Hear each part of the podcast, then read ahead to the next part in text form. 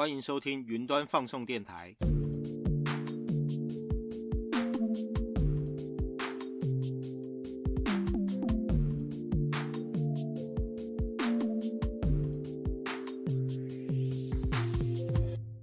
Hello，我是主持人克劳德。今天节目会延续前面两集内容，继续介绍使用公有云的好处。节目内容提到的许多资料是引用微软线上官方课程，建议你收听完这集内容之后，在节目资讯栏找到这堂课程的网址，从课程网页中获得更详细与完整的课程内容。我先来预告本集的学习重点，今天将跟你分享使用云端平台的三项好处，分别是安全、合乎法规和方便管理。本季第四、第五和第六集是介绍使用云端平台好处的三部曲。本集也是三部曲的最终曲。假如你还没有收听前面两集，欢迎先从第四集开始收听。今天节目后半段，我们会一起经历一段故事，从故事发展介绍使用公有云的优点。如果你对公有云的概念感到陌生，记得收听本季第一集。那么，我们就开始今天精彩的节目内容。节目开始，我们先快速复习使用公有云的七大好处。分别是方便取得、可扩充性、稳定可靠、可预测、安全、合乎国际法规以及方便管理。第四集内容说明方便取得与可扩充性这两项好处，上一集则是介绍稳定可靠和可预测性这两项特点。如果你错过前面两集的精彩内容，请记得先收听完这集，再去听前面两集。这集内容将介绍使用云端平台的最后三项好处，分别是安全。合乎国际法规和方便管理这三项，还记得在第二集聊到共享责任模型这个概念吗？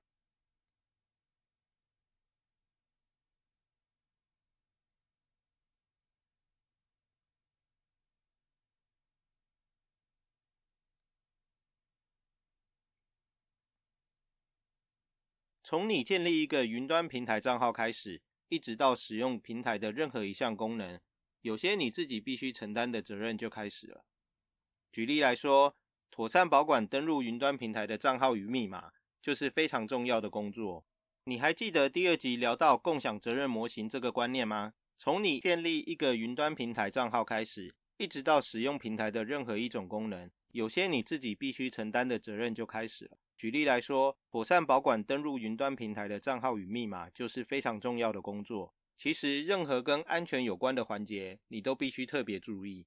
从共享责任模型概念来看，云端平台默默做了很多安全防护机制。如果你是会关注资讯科技领域新闻的听众，应该对 DDoS 这个名词不陌生。DDoS 是一种很常见的网络攻击行为，这种攻击行为会模拟成千上万的乡民去浏览你的网站。就好像短短几分钟之内，便利商店的结账柜台突然有了一万名排队等着结账的消费者，瞬间就会造成结账人员无法处理这些数量，造成商店整个运作停摆的情况。企业每年投入许多经费防御这种攻击行为，最普遍的做法是安装防火墙设备，用途是保护公司的网站，避免 DDoS 攻击瘫痪网站的情况发生。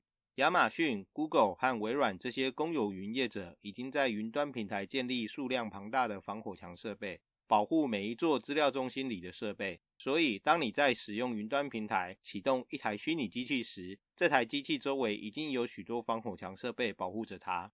这是不是代表使用云端平台就完全不用担心受到 DDoS 攻击呢？其实不是这样的，你还是有机会受到攻击。我在用另外一种生活情境说明。你应该有一些存款是放在银行里，银行一定会安排警卫负责维护据点的安全。银行内部工作流程也有严谨的规范，就算是从内到外都有安全防护措施，仍然无法排除被歹徒抢劫的风险存在。就像是 Netflix《纸房子》这部影集一样，影集里的银行号称是最安全的银行，也逃避不了遇到抢劫的情形。所以，就算云端业者建构多么完善的安全防护措施，当你使用云端平台的任何服务时，依然有被攻击的风险。虽然无论我们做什么都无法排除被攻击的风险，但是我们也不能因为如此反而就什么都不做。只要你对资讯安全有足够的知识，也愿意建立能力范围内的安全防护措施，一定会大幅增加系统与资料的安全性。许多资讯安全专家已经设计出保护资讯设备的规则。这些规则通常会被整理成为一种规范或建议做法。其他企业就可以参考这些建议，并落实资讯安全防护的工作，就能够保护重要的资料与降低攻击造成的影响。资讯安全相关的规范实在太多，有些规范与建议做法可能只是适用于特定产业，例如。美国对于医疗与健康产业要求，产业的从业人员必须要做好保护病患隐私与病例资料，因此制定一套严谨的安全规范。这套规范被称作为 HIPAA。另外一个法规，你可能就比较常听到 GDPR，它是欧盟针对如何保护个人资料与隐私权的相关法规。只要居住在欧盟人民的个人资料与隐私权都受到 GDPR 的保护。所以，有些规范可能是替特定产业设计，像是 HIPAA；有些规范则是针对特定区域才生效，像是 GDPR。云端平台常见的资讯安全法规有很多，有些也许是你曾经听过的，像是 ISO 二七零零一；也有很多是你我都不曾听过的规范。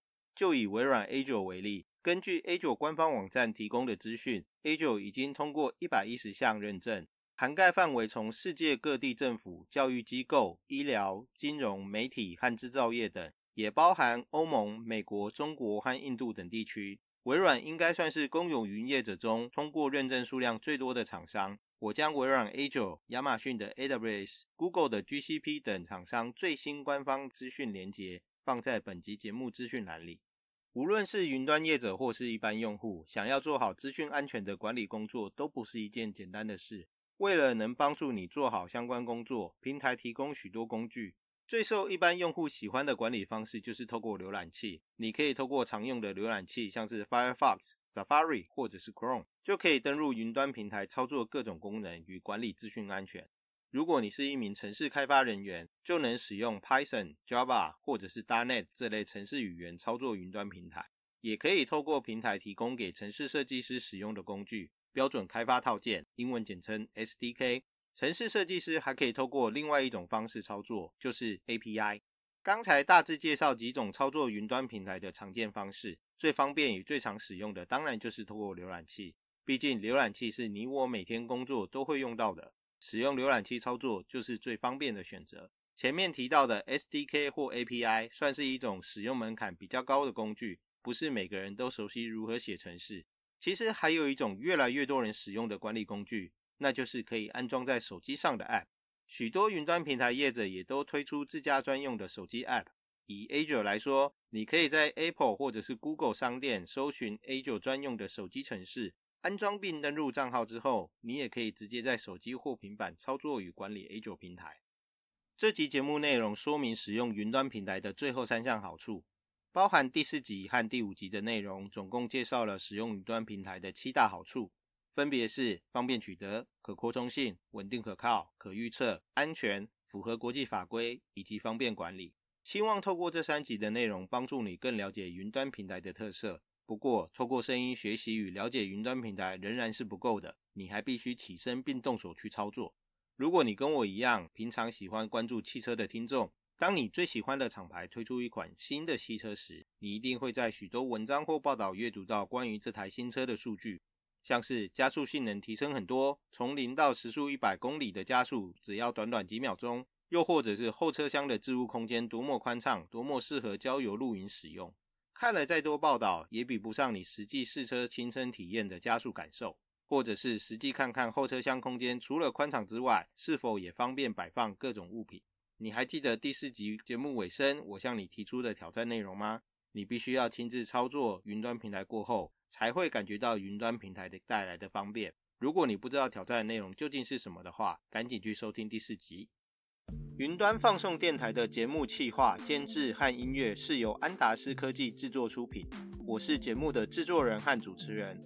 制作这个节目的目的是希望帮助即将从学校毕业的学生。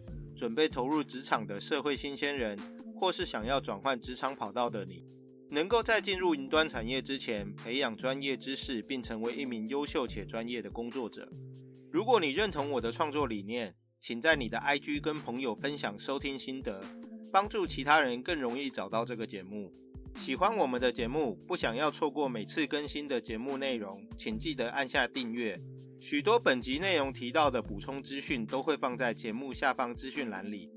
最后，如果你想要跟我一起讨论或交流，或者对本集节目有任何的意见回馈，欢迎在 Apple Podcast 留言，并追踪云端放送电台的 IG、脸书还有官方网站，网址是 triple w 点 m d a s 点 com 点 t w。谢谢你的收听，我们下集见。